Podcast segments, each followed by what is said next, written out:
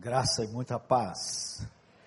É, eu estou vendo que a, a, a, comunidade do Recreio está crescendo, porque cada vez que chego aqui, percebo pessoas novas, reencontro os velhos amigos, e então é muito bom, vez por outra, chegar aqui. E como o pastor Paulo falou, eu sempre tenho um receio imenso, toda vez que subo ao púlpito, eu sinto borboletas na barriga. Poderia alguém pensar, quem prega mais de quase 50 anos já deve estar acostumado, mas comigo é assim, todas as vezes. Porque enganar vocês é fácil. Falar aquilo que seus ouvidos querem ouvir é fácil. Mas quando eu olho para essa multidão, e quando estava chegando, eu fiquei impressionado de ver quanta gente chegando.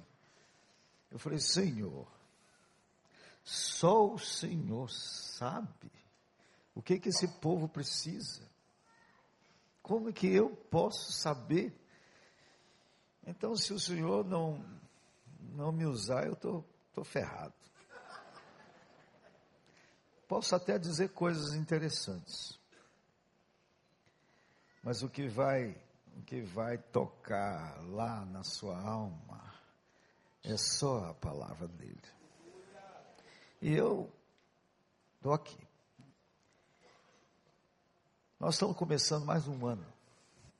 Estamos no primeiro mês de 2016. Deus dividiu o tempo em blocos pequenos para nos dar alento. Se tudo fosse algo grande que nunca mudasse, mas cada dia a gente renova. Nós vamos começar de novo. Um novo ano. Estamos cercados de todos os lados por um pessimismo terrível. Olhando para o ano que findou, vemos o caos caos político nos amedronta. Quando olhamos para as pessoas que ocupam os postos chaves da nossa nação, nós sentimos medo. Gente totalmente irresponsável ocupam hoje os postos chaves. Corremos seríssimos riscos como nação. O caos econômico é decorrente disto. E também o caos social. E por fim, um caos moral e espiritual. Então, quando olhamos para o nosso lado, como, como encarar este momento. O povo brasileiro é um povo maravilhoso. Se fosse outro povo, já teria havido uma revolução sangrenta nessa nação. O povo maravilhoso, por um lado, mas por outro, passivo ao extremo. Como viver este momento? Como ter esperança?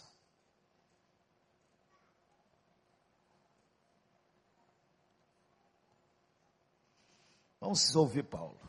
Vamos ouvir o apóstolo. Ele diz: entristecidos, mas sempre alegres, pobres, mas enriquecendo a muito nada tendo, mas possuindo tudo. O grande apóstolo está nos declarando que existe uma alegria que não depende das circunstâncias. Paulo não está afirmando que, como cristãos, nada mais nos entristece.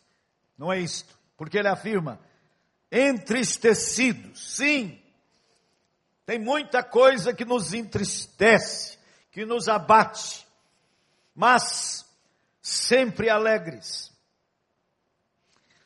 É claro que a situação do nosso país é preocupante e nos entristece profundamente. Onde foi parar a dignidade dos homens públicos? Nem mesmo um mínimo de pudor nós vemos no semblante daqueles que estão assaltando os cofres públicos nosso, da nossa nação. A começar do nosso ex-presidente, que ficou milionário dando palestras. As palestras mais caras da história. E deslavadamente nos agride, agride a nossa inteligência.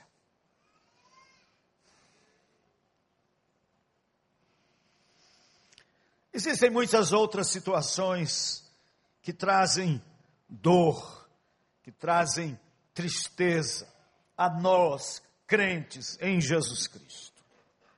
Nós não temos que fazer o jogo do contente, o jogo da poliana. Não é isso que a Bíblia está nos ensinando. É muito triste, por exemplo, e eu estou vivendo essa tristeza hoje, ver um casal amigo mais de 30 anos casados, e que parecia ter um casamento maravilhoso, estão se separando. É muito mais triste ainda experimentar a perda de um ente querido. É muita dor. Que dor na alma ver uma criança abandonada nas ruas, revirando latas de lixo, em busca de comida. É muita dor. Onde está essa alegria de que nos fala o apóstolo Paulo? Não estou falando de prazer. Há muita coisa que nos dá prazer, mas não alegria não felicidade genuína. Nós estamos atolados até o pescoço com as propostas hedonistas que confundem prazer com felicidade. Há muito prazer em morar no campo, e eu estou morando no campo.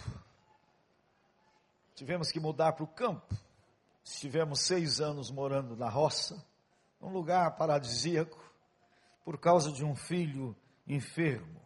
E este ano tentamos voltar para a cidade. Nos seis anos que moramos no campo, nosso filho só teve dois surtos psicóticos. Em cinco meses que moramos em Belo Horizonte, ele teve quatro. Então voltamos para o campo. Estou novamente sendo atrapalhado no trânsito por vacas.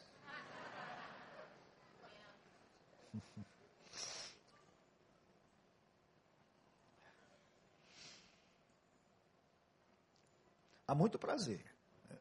É, é, acordar com o canto dos passarinhos, ouvir o barulho da água que cai no meu lago. É muito prazeroso. Eu sei também que é muito pra, há muito prazer em morar num chique apartamento numa das regiões privilegiadas desta cidade. É muito prazeroso. Há prazer em comer bem. Há prazer em vestir-se bem. Há muito prazer numa relação íntima com a pessoa amada. É muito prazeroso. Mas tudo isto não é sinônimo de alegria ou felicidade. Como encarar 2016 como crentes sinceros, como crentes verdadeiros, que queremos de fato honrar o Pai, santificar o seu nome, buscar em primeiro lugar o seu reino e a sua justiça. Como? Neemias, o grande reformador judaico, vem até nós dizendo: Não vos entristeçais, pois a alegria do Senhor é a nossa força. O apóstolo João, na sua primeira epístola, nos fala de uma alegria completa. Vamos ler, primeiro capítulo da primeira epístola de Paulo, da primeira epístola de João, lá no finzinho da Bíblia. Primeira epístola de João, o primeiro capítulo consta de dez versículos. Primeiro João 1, de 1 a 10. E nós vamos perceber aqui que João recebeu de primeira mão uma mensagem da parte de Jesus. Jesus enviou uma mensagem a nós, através de João. E é a mensagem da alegria completa. Vamos ler então o primeiro capítulo de 1 João o que era desde o princípio,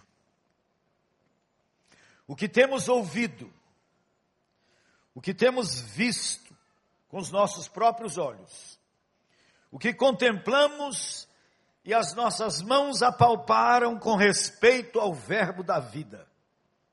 E a vida se manifestou, e nós a temos visto, e dela damos testemunho, e vô-la anunciamos, a vida eterna a qual estava com o Pai e nos foi manifestada. O que temos visto e ouvido, anunciamos também a vós outros, para que vós igualmente mantenhais comunhão conosco. Ora, nossa comunhão é com o Pai e com seu Filho Jesus Cristo. Estas coisas, pois, vos escrevemos para que a nossa alegria seja completa. Ora, a mensagem que da parte dele temos ouvido e vos anunciamos é esta: que Deus é luz e não há nele treva nenhuma. Se dissermos que mantemos comunhão com ele e andarmos em trevas, mentimos e não praticamos a verdade. Se, porém, andarmos na luz, como ele está na luz, mantemos comunhão uns com os outros, e o sangue de Jesus, seu Filho, nos purifica de todo pecado. Se dissermos que não temos pecado nenhum, a nós mesmos nos enganamos e a verdade não está em nós. Se confessarmos os nossos pecados, Ele é fiel e justo para nos perdoar os pecados e nos purificar de toda injustiça. Se dissermos que não temos cometido pecado, fazemos-lo mentiroso e a sua palavra não está em nós.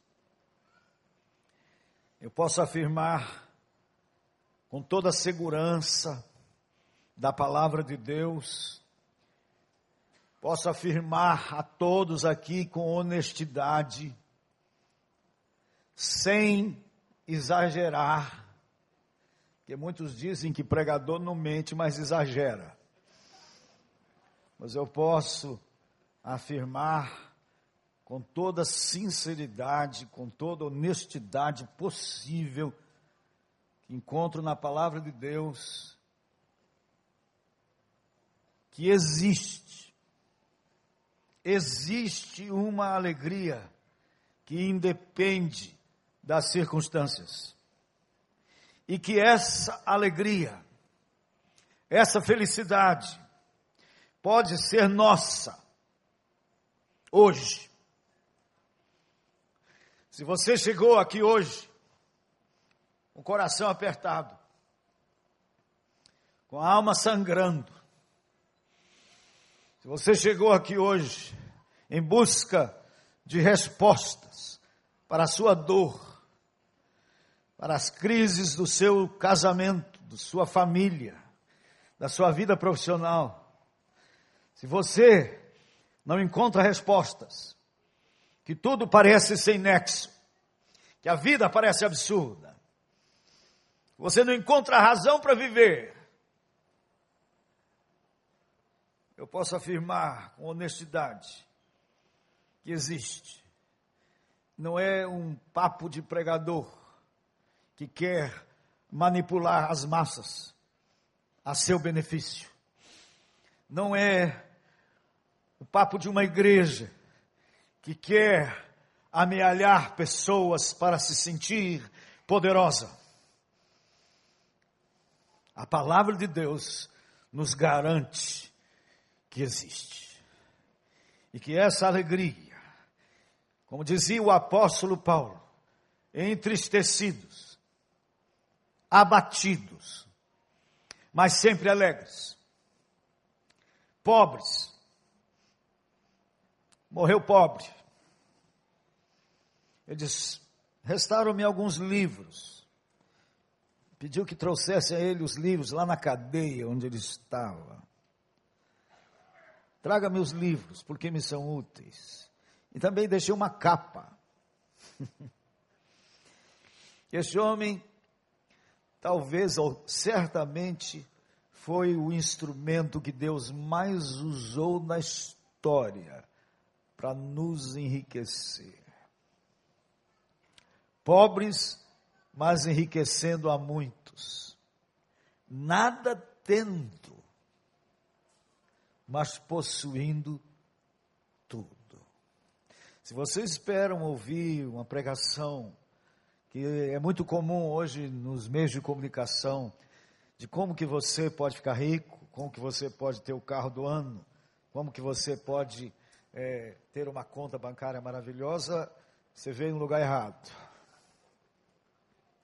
Porque não é conta bancária, não é dinheiro, não é carro, não é casa, não é nada disto que traz a verdadeira alegria. Quem persegue o ter, jamais haverá de ser. Nós estamos perseguindo ser não ter. Você poderá até ter, mas não é aí, não é aí o lugar. Eu fico impressionado hoje a maneira como os pais orientam os seus filhos na escolha de uma profissão. A maioria de nós orienta os filhos no rumo de uma profissão rentável Filho, trabalhe no sentido daquilo que pode lhe dar boa sustentação financeira. Os filhos estão sendo guiados no rumo de uma divindade falsa chamada Mamon.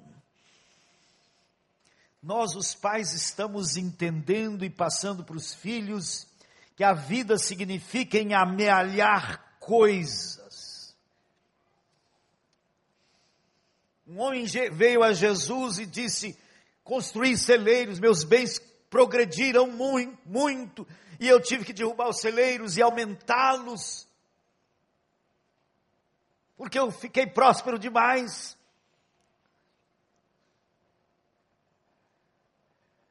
Nós chamaríamos aquele homem de um grande executivo, mas Jesus o chamou de louco porque ele diz: alma tens em depósito muitos bens, come, bebe, regala-te.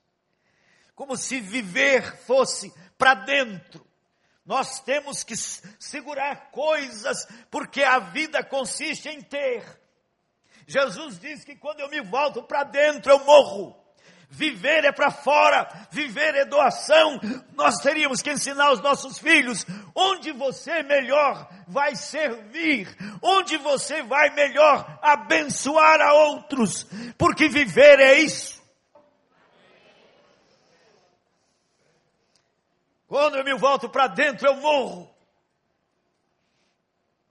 Tenho descoberto, Há pouco tempo fui falar num congresso de terceira idade, que eu já cheguei lá. E o temática de terceira idade é para entrar na melhor idade. Eu falei, vamos começar eliminando a hipocrisia. Quem disse que é melhor idade? Está tudo caindo.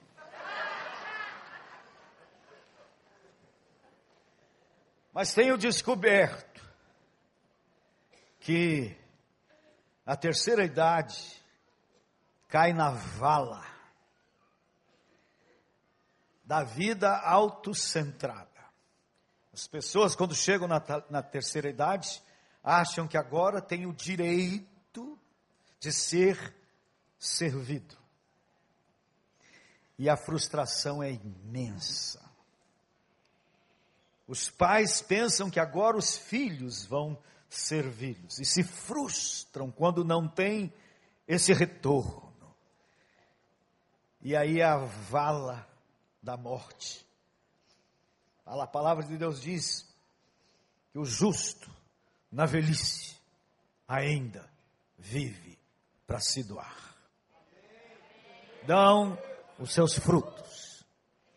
Eu tive o privilégio de casar com uma mulher maravilhosa que tinha pais maravilhosos. Eu nunca vi aquele casal sendo servido.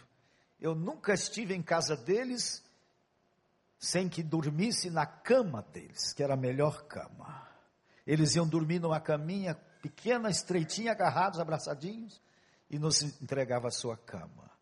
Ele estava sempre, sempre, todo mundo que chegava lá, ele estava sempre servindo. Por isso a casa dele era cheia de pessoas. Você quer viver? Vamos descobrir neste texto de João o que, que é alegria completa.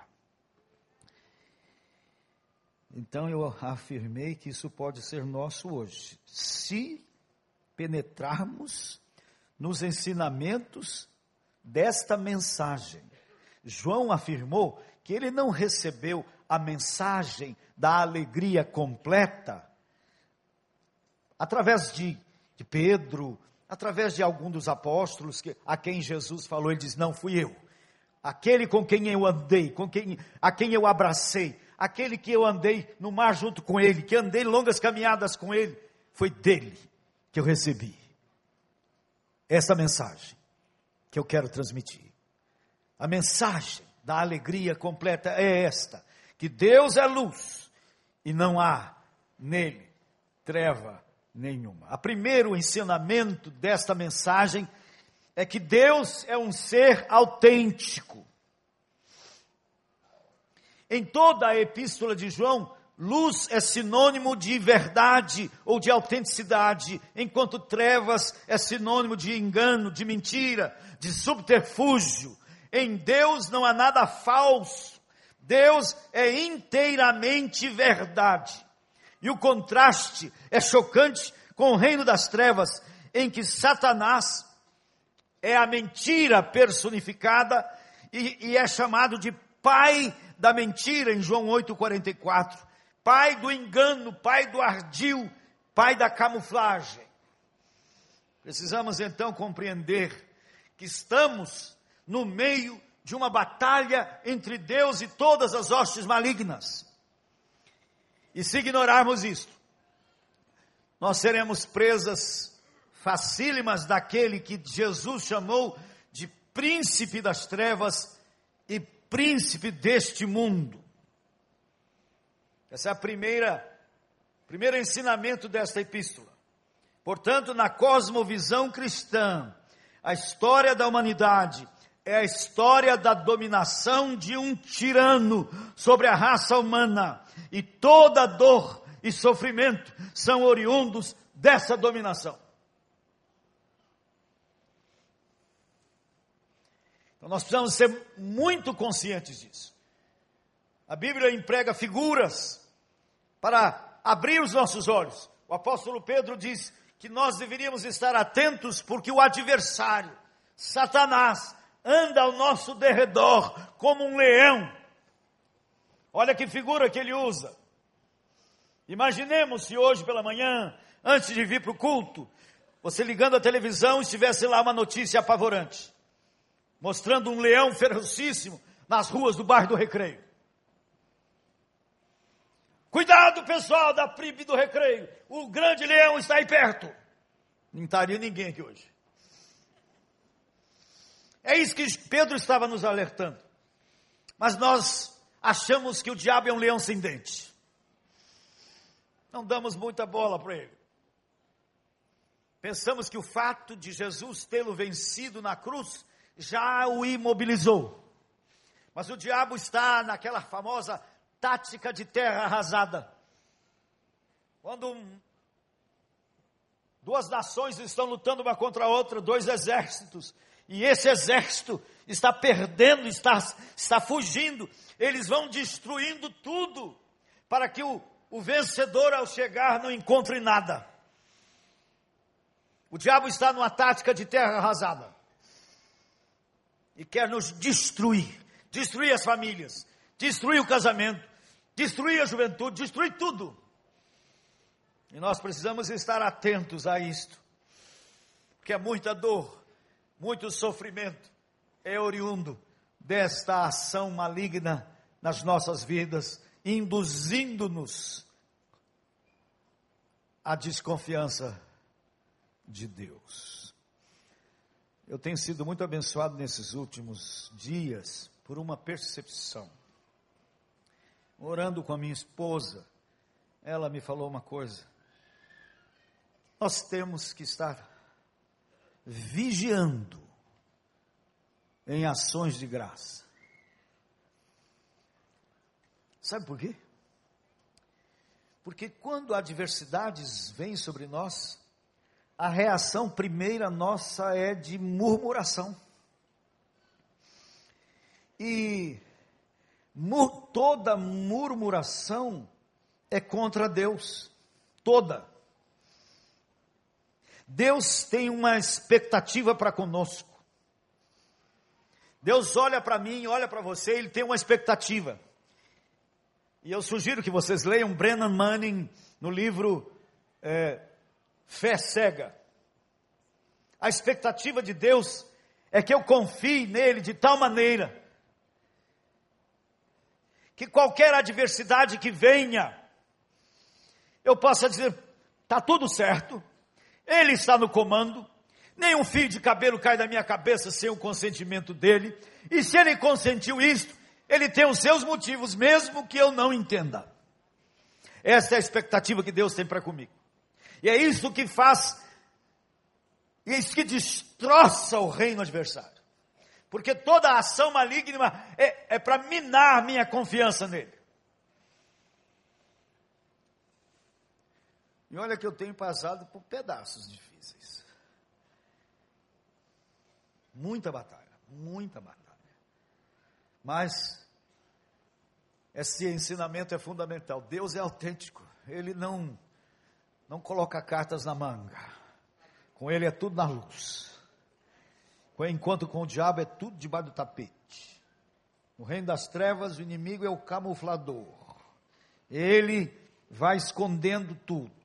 Por isso, o segundo ensinamento que está aqui nessa epístola é que o homem é um ser enganoso. Jeremias diz que enganoso é o coração do homem mais do que todas as coisas e desesperadamente corrupto. Não é o coração dos políticos que é corrupto. É o coração meu e seu também. De onde surgiu esse coração corrupto e ardiloso? Precisamos ler João, na sua epístola, na sua, no seu evangelho. Quando ele diz assim, capítulo 8.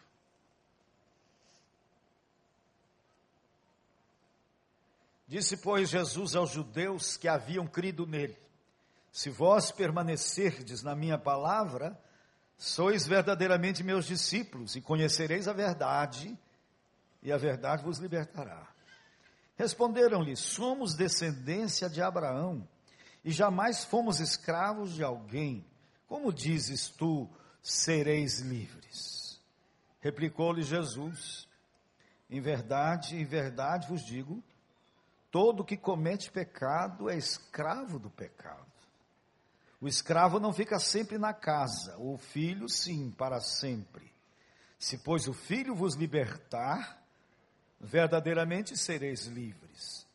Bem sei que sois descendência de Abraão, contudo procurai matar-me, porque a minha palavra não está em vós. Eu falo das coisas que vi junto de meu pai, e vós, porém, fazeis o que vistes em vosso pai. Então lhe responderam: Nosso pai é Abraão. Disse-lhes Jesus: Se sois filhos de Abraão, praticai as obras de Abraão. Mas agora procurais matar-me, a mim que vos tenho falado a verdade que ouvi de Deus. Assim não procedeu Abraão. Vós fazeis as obras de vosso pai. Disseram-lhe eles: Nós não somos bastardos, temos um pai que é Deus. Replicou-lhe Jesus: Se Deus fosse de fato vosso pai, certamente me havias de amar, porque eu vim de Deus e aqui estou, pois não vim de mim mesmo, mas ele me enviou. Qual a razão porque não compreendeis a minha linguagem, é porque sois incapazes de ouvir a minha palavra. Vós sois do diabo, que é o vosso pai, e quereis satisfazer-lhe os desejos. Ele foi homicida desde o princípio e jamais se firmou na verdade, porque nele não há verdade. Quando ele profere a mentira, fala do que lhe é próprio, porque é mentiroso e pai da mentira. Jesus estava falando isso não com prostitutas e bandidos. Jesus estava rodeado por pessoas semelhantes a nós, pessoas religiosas, pessoas íntegras, pessoas que pagavam suas contas, bons maridos, boas esposas, e ele fala para esses: Vós sois do diabo que é o vosso pai. Que chocante! De vez em quando eu uso esse texto com algumas pessoas e elas dizem: Não, eu não, eu não, que, que é isso, filho do cão? Lá no Nordeste é filho do cão, né? Mas é o que Jesus está falando. Nascemos do lado errado. Já nascemos aqui neste mundo debaixo da dominação desse tirano. E todo o nosso coração foi contaminado e queremos agradar a Ele, queremos agradar o nosso coração enganoso. Então, ficamos chocados com a corrupção nos altos escalões da nossa nação. Roubos e roubos, CPIs e mais CPIs. Mas às vezes não percebemos a corrupção dentro de nós. Fui comprar um carro há uns dois meses atrás, numa agência de um pastor, um cara, muito legal. Era um carro seminovo e estava com insufilme em todas as janelas, em todos os vidros e também na frente. Aí ele disse: Olha, eu vou fazer tudo lá com o despachante para você, mas você tem que me dar um dinheiro extra aí, porque eu tenho que molhar a mão dele. Eu falei: Por quê? Não, porque não pode ter isso filme no vidro da frente. Falei, por quê? É contra a lei? É contra a lei. Vai, então tira. Não, se você quiser ficar com isso filme, vai ter que dar uma gratificação para ele. Falei, não, não. Isso se chama corrupção. Como é que eu vou bradar contra a corrupção dos que estão dilapidando a nação e o mesmo princípio opera em mim? é suborno. Eu me lembro de Isaías. Isaías viveu uns dias ou tempos muito semelhantes ao nosso. Ele tinha por volta dos 30 anos de idade e Isaías conseguia fazer uma leitura adequada dos seus dias e ele via a corrupção no Congresso, no Senado. Ele via a corrupção no sistema judiciário, colocados lá pela presidência da República, os juízes que governam essa nação, manipulados pelo poder. Ele via que tudo estava podre. E chegou a descrever a nação como um corpo podre. Da cabeça aos pés, não há nele nada sadio. senão feridas e chagas não exprimidas, não atadas com óleo. É essa foi a visão que ele teve do seu país naqueles dias. E ele buscou a Deus com sinceridade e teve uma visão de Deus. Ele viu o Senhor no alto e sublime trono. Ele viu a santidade de Deus. Ele viu a grandeza de Deus e ele caiu com a cara no chão. Porque ele viu também a malignidade do seu coração. Ai de mim! Quando ele viu a realidade de Deus, ele viu a realidade dele. Porque muitos de nós temos uma visão muito, muito pequena a nosso respeito. É como aquela pessoa que passa no vitrine de uma loja e dá uma mirada assim. Se acha até bem, né? Dá uma murchada na barriga. Então pode ser que nos achemos ótimos.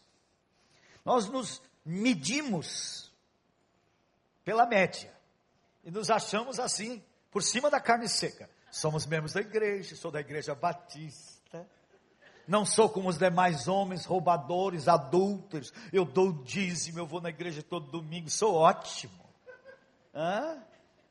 Muitos de nós podemos nos tornar fariseus modernos. Você já entrou num provador de loja? É o pior lugar de entrar. Quando você tem uma visão honesta de você de todos os lados. E principalmente quem não está com as coisas no lugar, é terrível, terrível. Isaías teve uma visão real. Ele entrou no meio do, entre espelhos cristalinos e ele se enxergou e caiu de cara no chão. Ai de mim!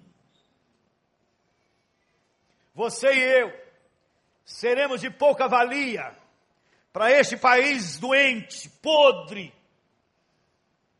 se nós não tivermos uma visão honesta de nós. Deus está esperando que o seu povo caia de cara no chão e diga: ai de mim!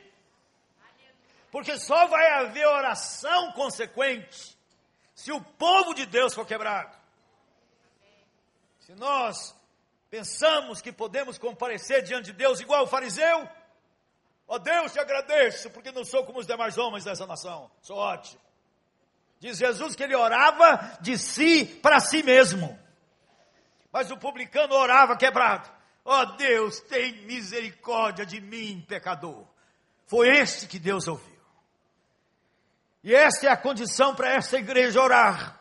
Essa é a condição para esta igreja pensar em conquistar pessoas para o Senhor. Gente quebrada. Deus tem que quebrar a igreja primeiro para salvar o mundo. Enquanto você estiver de serviço dura e olhando para os demais como um ser superior, a obra não está feita ainda no seu coração. Então, a segunda, o segundo ensinamento vital é que o ser humano, o ser humano é o homem é um ser enganoso. Eu e você somos assim. Mas há um terceiro ensinamento aqui. Deus está nos chamando para a sua luz. 1 Pedro 2,9: Vós, porém, sois raça eleita, sacerdócio real, nação santa, povo de propriedade exclusiva de Deus, a fim de proclamardes as virtudes daquele que vos chamou das trevas para a sua maravilhosa luz. Se andarmos na luz, versículo 7 de 1 João, Deus nos chamou para a luz, aqui está um, um grupo enorme de pessoas que um dia foram chamados para a luz. Isso aconteceu comigo, isso aconteceu com você, de maneiras diferentes, mas o chamado foi o mesmo. Todos nós fomos chamados. Quando a gente ouve essa expressão, você já foi chamado para a obra missionária? Ah, não, não fui ainda não, não fui chamado não. Eu fui para o seminário e tinha que fazer um, escrever um testemunho, escrever, e por escrito, do testemunho da conversão e da chamada. Eu escrevi o testemunho da conversão. Eu, mas negócio de chamado, eu nunca fui chamado, não. Eu estava indo para o seminário. Ah, então se não foi chamado, não pode ir para o seminário. É que o negócio não é assim não, gente. Eu descobri na Bíblia que todo mundo já foi chamado. Você sabia? Mas a história eclesiástica passou a ensinar que alguns são chamados para, para o ministério e vão para um seminário, herança católica dos mosteiros, vão para o seminário, esses foram chamados. É como se fosse assim: os pastores foram chamados para a Copa do Mundo, escolhidos. Eles são o time. E os crentes são chamados para ficar na arquibancada, aplaudindo ou apupando. Fora com esse, perneta!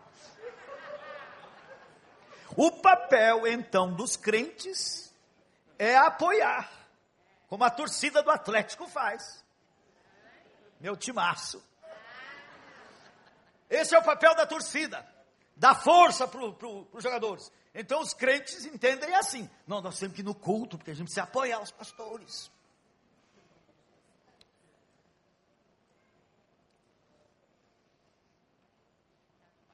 Mas nós fomos chamados para proclamarmos as virtudes daquele que nos chamou das trevas para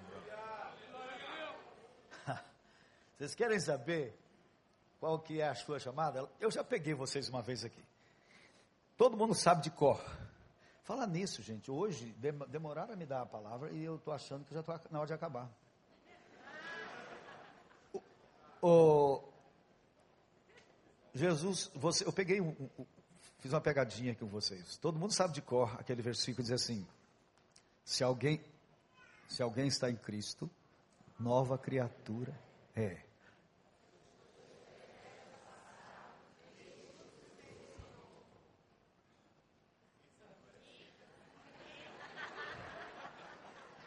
Nós pensamos alguns versículos da Bíblia assim, ó, e não sabemos o que vem antes nem o que vai depois. Escuta bem. Tudo provém de Deus, que nos reconciliou consigo mesmo e nos concedeu o ministério da reconciliação. Escuta, a saber que Deus estava em Cristo, reconciliando consigo o mundo, não imputando aos homens as suas transgressões, e nos concedeu o ministério da reconciliação, de sorte que somos embaixadores em nome de Cristo. Quem recebeu o ministério da reconciliação? Todas as novas criaturas. Quem aqui já é uma nova criatura? Tem alguns que ainda não. Não, você ainda é nova criatura, não. Ah, tem uns, ah, umas pessoas que ainda não são novas criaturas. Quem tem segurança que já é uma nova criatura, levanta os dois. É uma moça ali que ainda não tem que pregar para ela depois. Então, se você já é uma nova criatura, o que que Deus te entregou? o ministério da reconciliação. Ele entregou nas suas mãos uma carta de embaixador. Então, aqui, quantos aqui foram chamados para o ministério? As duas. Todos. Com exceção daquela moça ali que ainda não. Todos.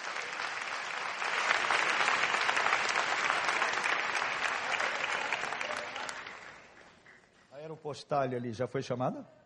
Ainda não, temos uma conversa depois. Porque Jesus querendo te informar que Ele está te chamando. Então, quando nós fomos chamados das trevas para a maravilhosa luz, Ele nos diz que é para proclamarmos. Mas não iremos proclamar se nós não formos quebrados. Assim como não vamos orar. Então nós precisamos perceber isso com clareza. O terceiro ensinamento é este: se andarmos na luz. E o resultado é o seguinte: se andarmos na luz, mantemos comunhão uns com os outros. Olha que engraçado. Se eu venho para a luz, eu vou ter comunhão uns com os outros. Sabe por quê? Porque descobrimos que somos iguais. Quando a gente está nas trevas, nós lutamos para sermos superiores aos outros. Toda guerra, todo conflito, toda é, discórdia que existe entre as pessoas é pela tentativa de mostrar-se superior.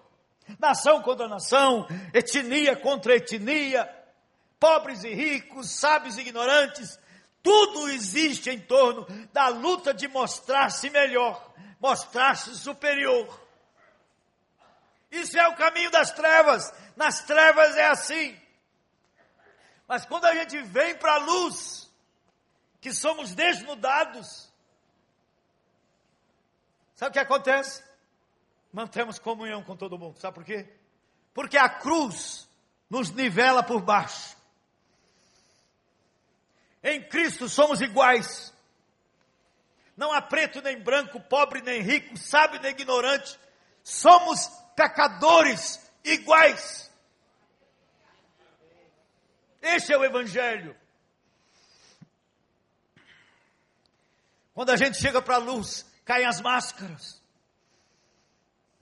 Eu já devo ter contado aqui que eu e minha amada, quando começamos o nosso romance, nós combinamos de contar tudo um para o outro.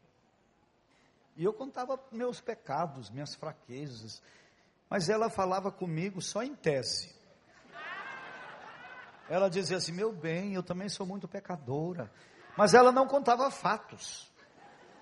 Então eu me sentia lá embaixo, um miserável pecador, olhando para a santa donzela. Até o dia que ela começou a contar os seus pecados.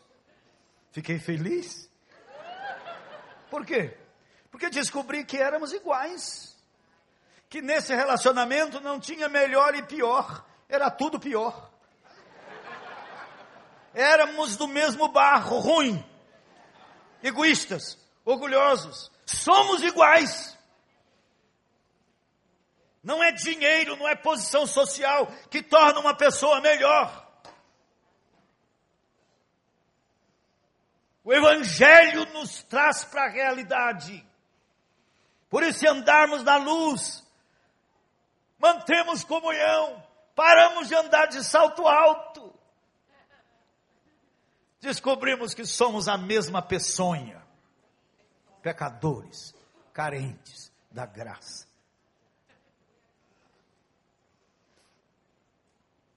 E o outro resultado é que e o sangue de Jesus nos purifica. Quer dizer que andar na luz não significa não errar, porque se andarmos na luz, o sangue nos purifica. Quer dizer que andar na luz não é não errar, é perceber. Se andamos na luz, percebemos a realidade. Imagine que esse salão tivesse fechado por mais de um ano e ninguém fizesse limpeza aqui.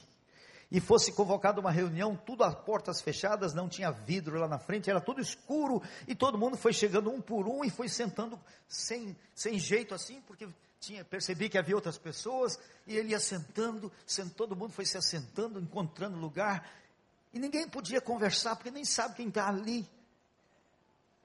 De repente acendem todas as luzes. Aí o de trás, nossa, sujou toda a sua camisa. Oh, você também sujou a sua calça. A luz iria revelar. No escuro todos os gatos são pardos. Mas quando viemos para a luz, descobrimos a realidade sobre nós descobrimos-nos seres egoístas, orgulhosos, ciumentos, cheios de baixa autoestima, descobrimos a verdade sobre nós. Sabe qual é a coisa mais maravilhosa? é quando eu me aceito pecador.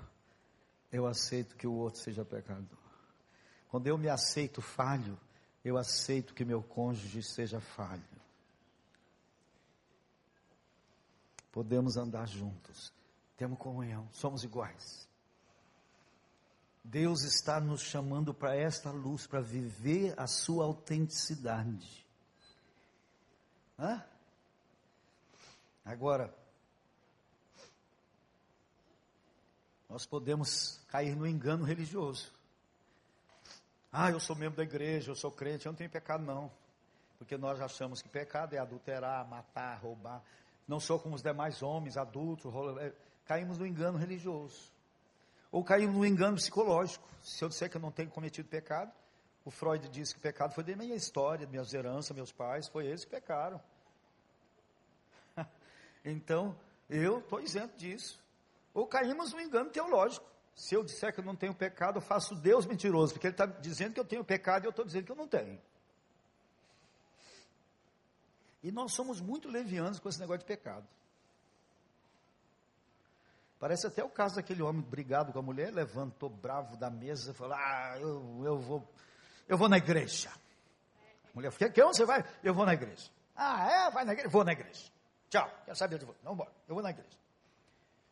Voltou mais tarde e ela perguntou: E onde você foi? Eu não falei que ia na igreja? Foi na igreja. Ah, então me diga, o que, que o pastor pregou? Ah, ele pregou sobre o pecado. E o que, que ele disse? Ah, ele é contra. Nós temos só essa postura com relação ao pecado. Nós não entendemos a seriedade desse negócio. Eu quero mostrar para vocês hoje que a única coisa que rouba a minha alegria se chama meu pecado. É a única. Então, o quarto ensinamento mostra que existe uma condição para sair das trevas para a sua luz. Diz assim: se confessarmos, se admitirmos, Ele é fiel e justo. O que Deus faz quando chegamos quebrados? Você quer andar na luz para ter comunhão com Ele uns com os outros, e isto que é alegria completa? Comunhão com Deus sem nada cortando a corrente, se andarmos na luz, mantemos comunhão e o sangue vai nos purificando dos pecados que cometemos.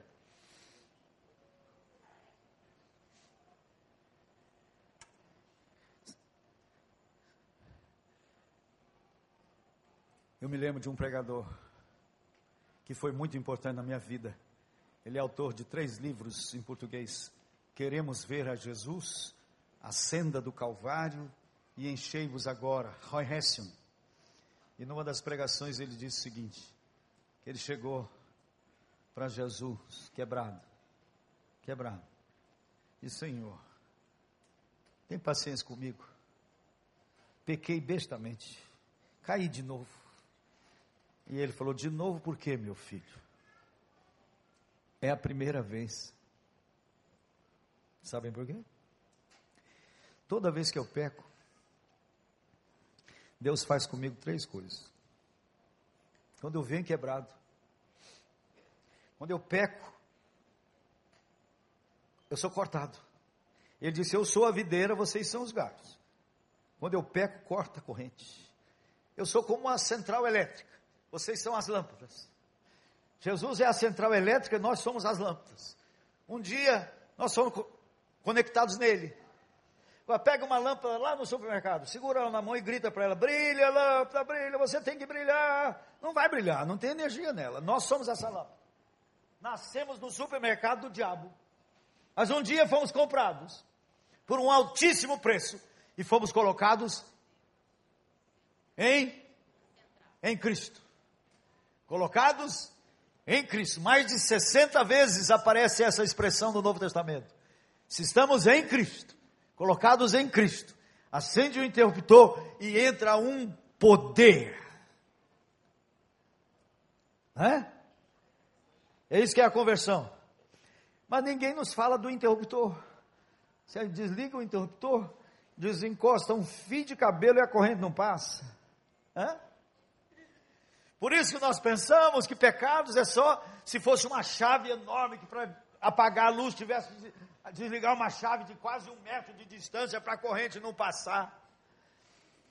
Por isso que nós pregadores falamos que pecado não tem diferença, porque qualquer pecado corta a corrente.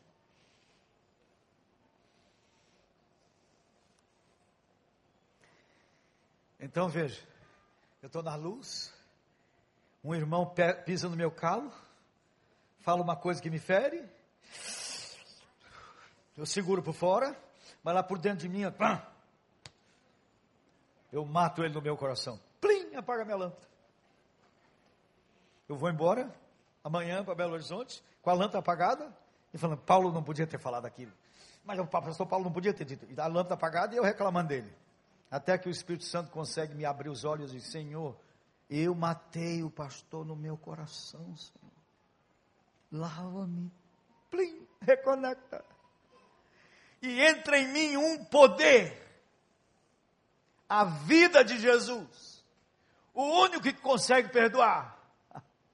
A alegria dele é a minha força. Então a única coisa que me rouba a alegria do Senhor se chama pecado. E Deus espera que eu venha quebrado e o admita. E quando eu venho quebrado, vamos imaginar uma mãe de primeira viagem aqui que arruma o filho. Mãe experiente não faz isso. Mãe experiente se arruma primeiro. Mas aquela mãe inexperiente arruma o filho assim de uns três anos, que é aquela brasinha viva. E bota aquela roupa principesca nele. Fica lindo, charmoso. Hã? E aí fala assim: meu filho agora não vai brincar na terra que a mamãe vai se arrumar. E ele fica lá todo lindíssimo assim. E eles moram numa casa que tem quintal de terra e a mãe está se arrumando e geralmente demora. E quando ela vem para sair, parece que o menino chegou de um rali das montanhas. Aí, imum, imum. Aí ela olha para ele com cara brava e ele começa a chorar. Mãe, me perdoa, mãe, eu sujei tudo, mãe. Ela vai perdoar, mas vai sair com ele daquele jeito. Vai levar debaixo de um chuveiro, daquele banho, pegar outra roupa principesca, vai vestir o bichinho, vai ficar zero quilômetro. Vai sair com ele. Mas pode ser que ela saia com ele assim, ó, moleque, você vai ver, da próxima vez te pego, viu? Deus não. Que quando eu venho a Ele, mundo quebrado, Ele me perdoa. Perdoa, mas mais do que perdoa, Ele me purifica, me dá aquele banho, aquele banho. E Ele não lança mais em meu rosto que depois de me perdoar, ele esquece. É como se eu nunca tivesse pecado na minha vida. Eu só posso estar aqui pregando para vocês por causa disto. Está tudo zerado para trás, tudo. Vocês sabem o que, que rouba a minha alegria? É só o meu pecado, não é o pecado da minha mulher. O pecado da minha mulher pode me entristecer. Mas a alegria do Senhor é a minha força para viver a dor de uma perda, para conviver com a tristeza por causa de uma dor de alguém. É a alegria dele em mim, é o poder dele que se aperfeiçoa na minha fraqueza. Então hoje você pode voltar para casa consciente de estar plenamente limpo. Isto que é santidade. Você pode tomar um banho hoje na graça. Eu acho o banho uma coisa fantástica. Lá em casa, eu, eu viajava, sempre viajei muito nos hotéis, aqueles chuveiros maravilhosos. E chegava na casa, aquele chuveirinho michuru. Ela falou, quando eu tiver uma casa, aí lá no sítio, eu botei uma, uma caixa d'água lá em cima da montanha. 10 mil litros. Lá em cima. E vem uma água maravilhosa, um banho daqueles de cinco estrelas. E toda vez que eu e minha mulher entramos no banho, ela fala: Nossa, meu bem, banho é uma coisa celestial. Deve haver banho lá na glória, porque é bom demais. parece que os poros ficam entupidos e o banho oxigena tudo. Por que que Jesus manda a gente orar todos os dias? Perdoa os meus pecados. Porque todos os dias entope os poros, mesmo que sejam aqueles pecadilhos a quais, não presto atenção, eles cortam minha corrente e eu preciso tomar esse banho e andar limpo, conectado. E a alegria dele é a minha força. Quantas vezes por dia eu posso chegar e me reconectar? Me digam, quantas vezes por dia? Quantas vezes sujar? ah, então vamos pecar, se é assim vamos pecar. Dizem aqueles que não são convertidos, porque os convertidos, os que foram chamados para a sua luz, a única coisa que não querem é pecar mais. Então convido vocês a voltar para casa. Chegando em casa hoje, se tiver um horáriozinho livre, pega um caderno e anote nesse caderno tudo que o Espírito Santo trouxer à sua memória de pecados que estão lá agarrados. Aqueles pecadilhos preferidos, aqueles que você não dá muita bola porque acha que aquilo não é tão grave. Espírito Santo vai botar você no Coreia. Ponha tudo, tudo, tudo, tudo. Depois que você acabou, encheu o caderno, não se poupe.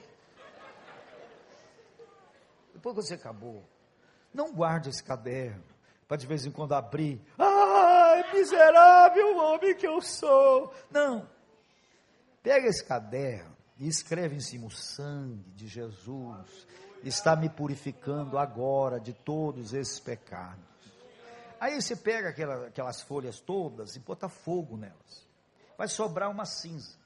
Não, não guarde aquela cinza dentro do envelope também, só para lembrança. Pega aquela cinza vai lá no vaso sanitário e aperta cinco minutos.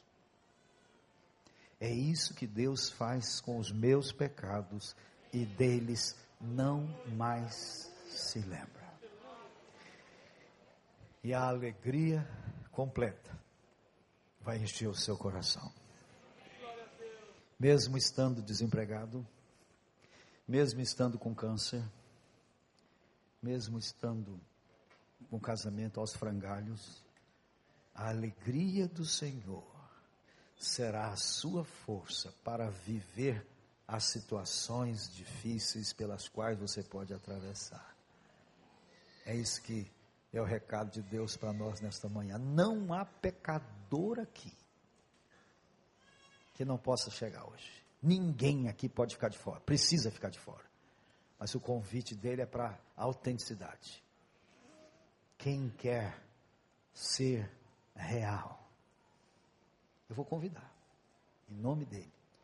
Quem quer hoje ser real, parar de blefar, ser honesto com Deus. Sou eu, Senhor. Não é a minha esposa, não é o meu filho, sou eu, Senhor. Sou eu, eu quero chegar. Do jeito que eu estou. Estou mal. Mas eu sei que sou eu o problema. Meu problema não está fora de mim. Eu sou o meu problema. E eu venho aqui diante de ti para dizer: lida comigo, lida comigo, purifica-me, dá-me esse banho na tua graça. Então, enquanto nós cantamos um cântico, hoje foi o penúltimo palavra de Jesus. Doce nome, é Ele. Ele é a minha alegria. Eu não preciso nada além dele. Enquanto cantamos esse cântico, eu convido você Venha para Ele, inteiro. Só de pronunciar o seu nome. Eu convido você. Não precisa vir aqui não, que vai atulhar demais. Mas você fique de pé silenciosamente, dizendo: Sou eu, Jesus. É comigo essa questão. Eu quero ser lavado totalmente. Quero voltar para casa. Eu quero voltar para casa consciente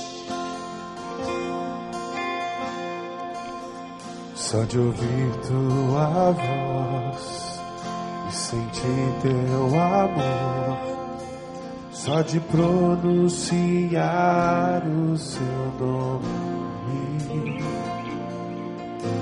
meus medos se vão, minha dor, meu sofrer, pois de paz tu inundas meu ser. Só de ouvir tua voz, só de ouvir tua voz, sentir teu amor, só de pronunciar o teu nome.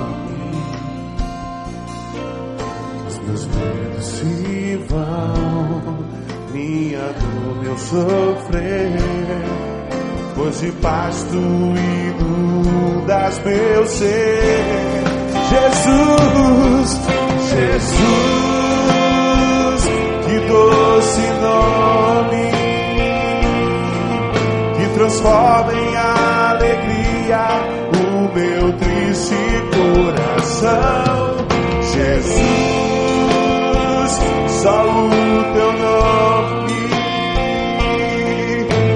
capaz de dar ao homem salva.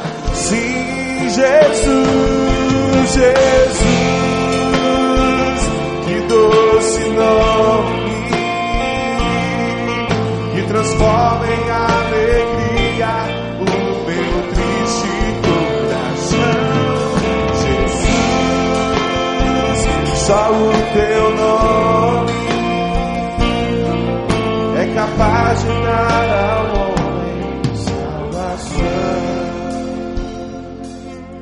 Pai, leva este povo para casa. Leva este povo para casa, consciente que o Senhor nos deu, nos deu tudo que nós precisamos. Que em Jesus estão todos os tesouros da sabedoria e do conhecimento do Senhor. Oh Jesus. Que este povo que se chama pelo teu nome descubra cada dia que não precisamos de mais nada, porque se temos o Senhor, nós temos tudo. E se o Senhor permite qualquer adversidade, está dentro de tudo. Oh Pai, nós queremos reagir, nós queremos ser aqueles filhos que te honram em confiança. Queremos vigiar em ação de graças para não permitir que o inimigo traga diante das adversidades murmuração ao nosso coração. Para que aqui realmente esteja um povo que te honra em qualquer circunstância. Que possamos dizer como Jó: Deus o deu, Deus o tirou, bendito seja o Senhor. E nosso compromisso contigo não depende mais de circunstâncias, porque o Senhor já nos deu a maior prova de amor que podia nos dar. Leva-nos assim para casa, nesta confiança, nesta confiança irrestrita. E que a alegria do Senhor seja a nossa força para viver as adversidades. É no nome dele que rogamos e agradecemos. Inunda este povo com esta alegria, em nome de Jesus. Amém. Que doce nome que transforma em alegria o meu triste coração.